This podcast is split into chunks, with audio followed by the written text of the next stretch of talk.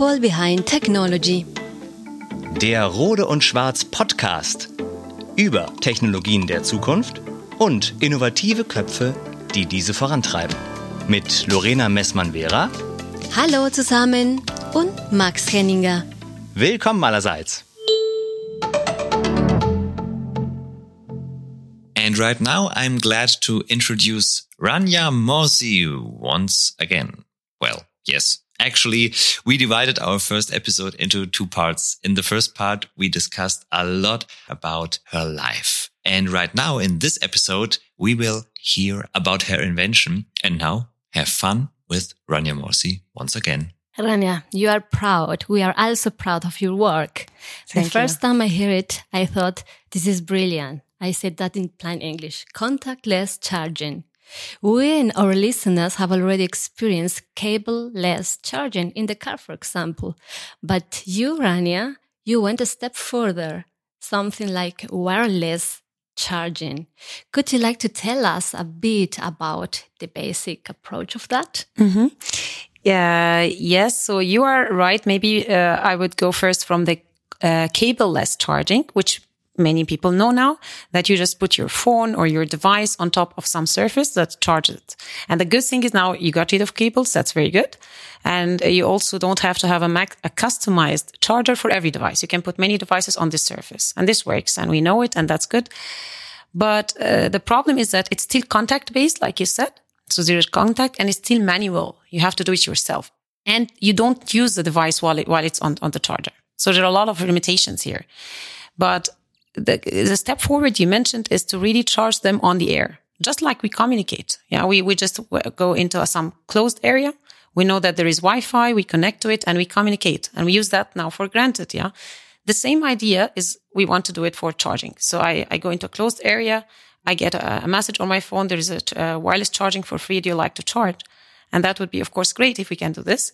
And, uh, especially, I mean, if we really talk about then the future, there will be a lot of Internet of Things devices will be connected to all our buildings, the smart buildings, also in factories, in industry, and they will be huge in number. I mean, they will reach, according to Cisco, they will reach uh, in 2030 500 billion device. And if you see the population how it grows, it will be like 60 device per person. I mean, who, we don't have enough people to go to each device and charge it. Yeah. Or, or to replace the battery of each device. This is a lot of cost and a lot of effort. So uh, we want to really do this wireless. We want to control it from our phones, from a simple uh, application on your phone. You say, I want the charge, uh, to charge these devices in that floor at that time. You just control everything remotely and it, it, it should work this way. And, uh, and this is exactly the idea that I would like to, uh, I, I, hope that it works sometime in the future. Mm -hmm. Very interesting is the point that this is an improvement of um, or a continuous way of um, being more and more wireless in uh, the modern time.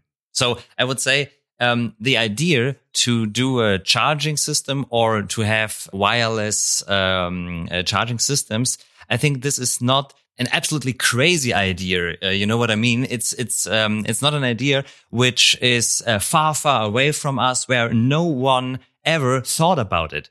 But at the end, everyone was asking, "How can we do it?" I don't know when. I think ten years or fifteen years ago, wireless was more and more uh, invented. We have uh, wireless uh, internet systems and so on. But the wireless charging idea has come right now into reality so, um, is this the point of uh, inventions? Uh, to do inventions in uh, times where you can think of those inventions? Exactly, you're right. So I, I, I mean, uh, we started with communications because, uh, yeah, because communications needs very little power. But uh, indeed, this idea is works together with communications because mm -hmm. um, what happens is the signals that are we are communicating with every day wirelessly are just these radio frequency signals and these exactly are the same signals that we can use to charge devices. Mm-hmm. Yeah. And, mm-hmm. um, well, the idea itself is long. I mean, is, uh, dates back to more than a century. Yeah. It, it, it, dates back to Nikola Tesla. Maybe people, some people know about him. Mm-hmm. Uh, and he, he, he was really passionate about this wireless charging and wireless communications. But at his time, there were no devices that need less power. Most devices need a huge amount of power. So it didn't work. Yeah? And then, um, yeah, and then let's say, uh, three decades uh, ago, we started having this 1G, 2G, 3G up till now we have, we have 5G, but wireless charging is still in its 1G. So there is not even a 1G yet. It's still in its infancy. So, um, I think the reason why now this comes into, into research environment and also for industry interesting is that the devices are getting more and more and more. You cannot charge them by cables. That's one thing. Another main aspect that brings them now to, to practice is that the devices are getting uh, uh, smaller and they need less power. Mm-hmm. Imagine, for example, these IoT sensors. They just need to sense mm-hmm. once in a while and they do not need a lot of power. Mm-hmm. So the, the devices, I mean, there is already also a, a very nice rule, uh, let's say in this area in engineering, saying that every one and a half year, the device needs half the amount of power it used to need to do the same thing. So to do exactly the same amount of thing, it needs half the amount of power every one and a half years. So you, you see that there's like a curve. It's decreasing, decreasing, decreasing. And every device we are using will be in the future a low power device. And that's why we don't need a lot of power to charge it. We can just charge it over the air because of course the, the uh, amount of power in the air is much less compared to that in cables. But if the devices are getting smaller and less need of power, then we can charge them wirelessly. And that's why now it came into actually the very first big research in that was in 2010 when I started close to when I started my PhD. And it was uh, really interesting, yeah, to bring this uh, to practice after a century of the idea itself. Uh, 2010, uh, you begin with uh, the uh, the invention on this point. 2012, I started my PhD. Okay. But 2010 is, uh, I think, the mark marks the start of the research in this. Ah, area, okay, In, okay. in the academy, in the academic area. And do you think it would have been possible to create uh, those ideas um, or create those products uh, 30 years ago?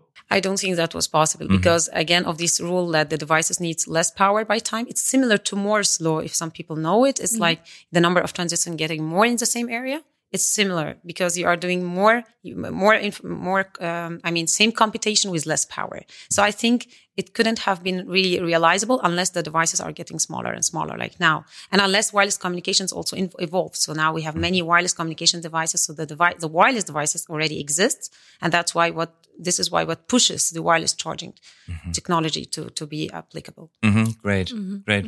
So I understand. For invention, you need uh, at the first point you need technical solutions and you need a need. Exactly. Okay, Right. The need. Mhm. the need.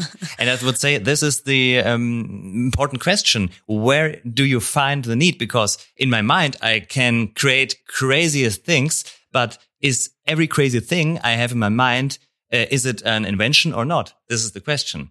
Well, it could be an invention, but if no one needs it, it will never come to a uh, change of the world by this invention. You're right. So the applications is a drive. So the the, the drive. Uh, I mean, there are several applications for that.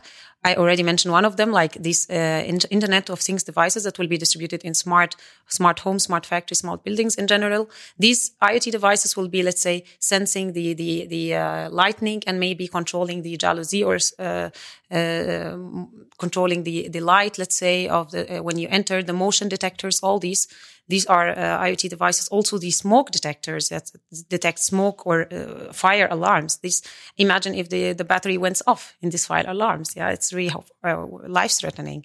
And so that first uh, application is this IoT devices, and they are getting also more. They are used in industry, so it's industrial IoT. And the, these sensors are distributed in many areas in the factory. You cannot go to each of them and really charge it by hand. You want to do this autonomously without any control. And uh, there are many applications also in retail. I mean, by retail, I mean shopping and so on in, in, in stores. So there is already now uh, companies working on, uh, you know, the electronic shelves where you know the price of the product. Yes. Exactly. S- Some stores already have these electronic shelves. They are wireless. They communicate wirelessly. So you, could- for example, the, the store manager doesn't have to go to each one and label it by hand, but he can control this remotely. This is now wireless communications. But now the next step is to make these electronic shelf tags also wirelessly powered so that there's no need of any kind of manual intervention. Because imagine in a huge store, you have to go to each one and replace its battery. Yeah. It's a lot of effort and a lot yes. of mm-hmm. uh, yes. costs. So that's another application is re- in retail. Mm-hmm. Uh, third application is, of course, medical applications as well. Because like, you know, uh, hearing aids, these are very small devices. You cannot charge them with, with this surface, with this near field contact mm-hmm. based. You cannot do that mm-hmm. because, you know, they are very small. And um, there are also medical implants like cardiac pacemakers and implants, uh, chips inside the human body. This you can also uh, reach. Why you, you don't need to know make an operation to change a battery, let's mm-hmm. say. Mm-hmm. And this is unfortunately done this way right now. So they mm-hmm. really make an operation every, uh, let's say, nine to ten years to re- to replace the battery. This is really. I, I, I saw this already in a medical uh, I mean, yeah, sure. And another thing is um, med- for medical applications is also for medications. Imagine in a huge pharmacy, there are many medications. Mm-hmm. How you make sure that all of them are placed in the right uh, light conditions, right uh, room temperature. You need some kind of sensors, or exactly. So they will place them in certain these areas, and it would be perfect if we can uh, power these sensors also remotely. Mm-hmm. Yes. So. Yes. It's a brilliant idea. Of course. Mm-hmm. Yeah. Of course. Maybe I can add one important issue is, you know, now we have a lot of uh, uh, objects in our environment and every time we keep searching for them, right? So imagine if you have uh, in your home or even in a factory, like an RF uh, tag, you know, this yeah. RFID, yes, mm-hmm. similar, and it, you can just have it for every, uh, this RF tag for every product and you can locate where each product is, or they call it in, uh, in, in industry asset tracking. So they can track the asset where it is now. Mm-hmm. And this asset, uh, uh, these RFIDs really, they don't even have a battery. They just need to be uh, powered to communicate. Mm-hmm. Uh, uh, just like we use our, our ID cards to go in and out a building, let's mm-hmm. say. Mm-hmm. It's worked exactly the same way, but you can put this in, in, in, in, objects and you can be able to not just communicate with them, but also power them.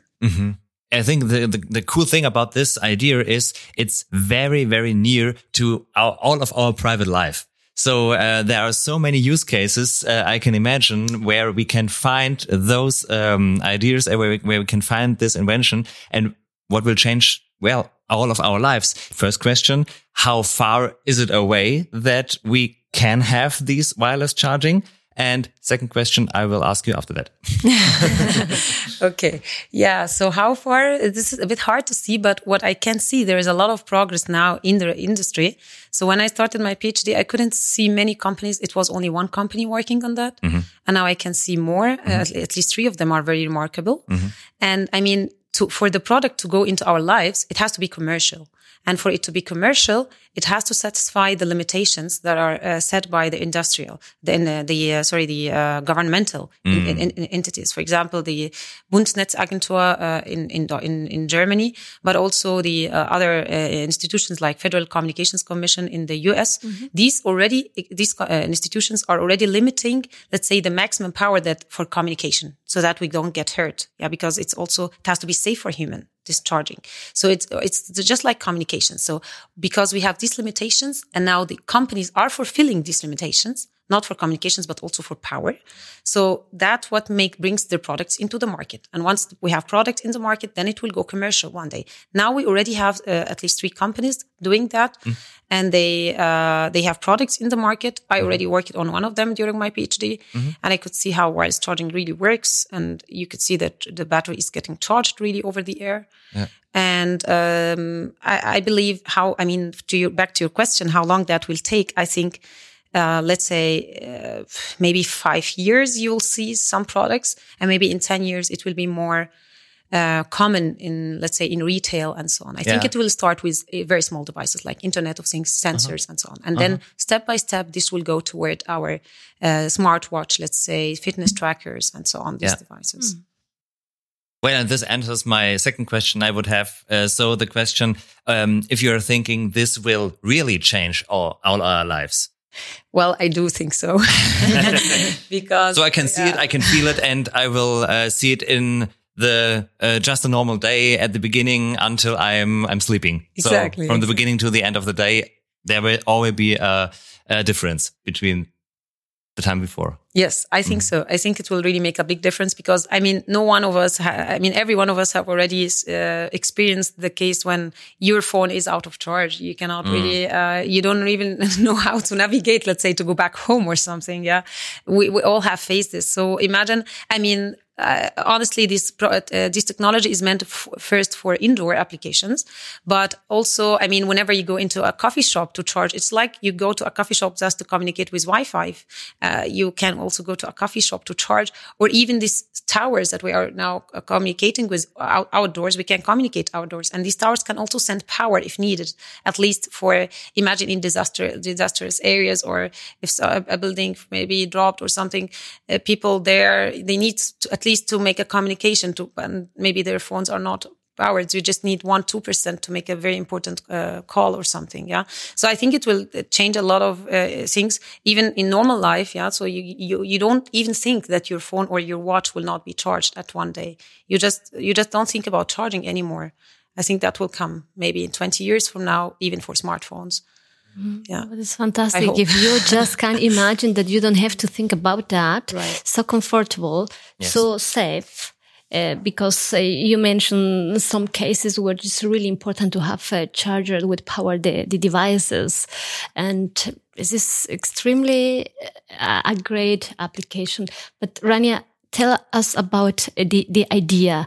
At the moment in 2012, when you started writing your PhD about this topic, did you already uh, be conscious about all these fields or that is coming after you started?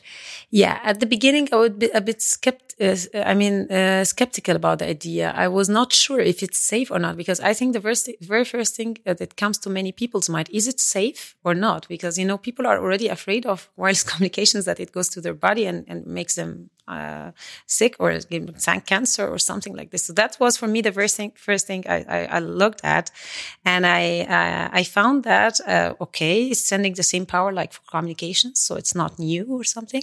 Another thing is I found that because I, at that time I had I, I didn't have the knowledge of many uh, uh, technological aspects. But then I, I, learned, okay, it's also safe because you can focus the power to some point in space. So the power is not like distributed everywhere in the room. So we all get charged. it's not like that. oh, but that would like, feel great. Exactly. Everyone positive charge.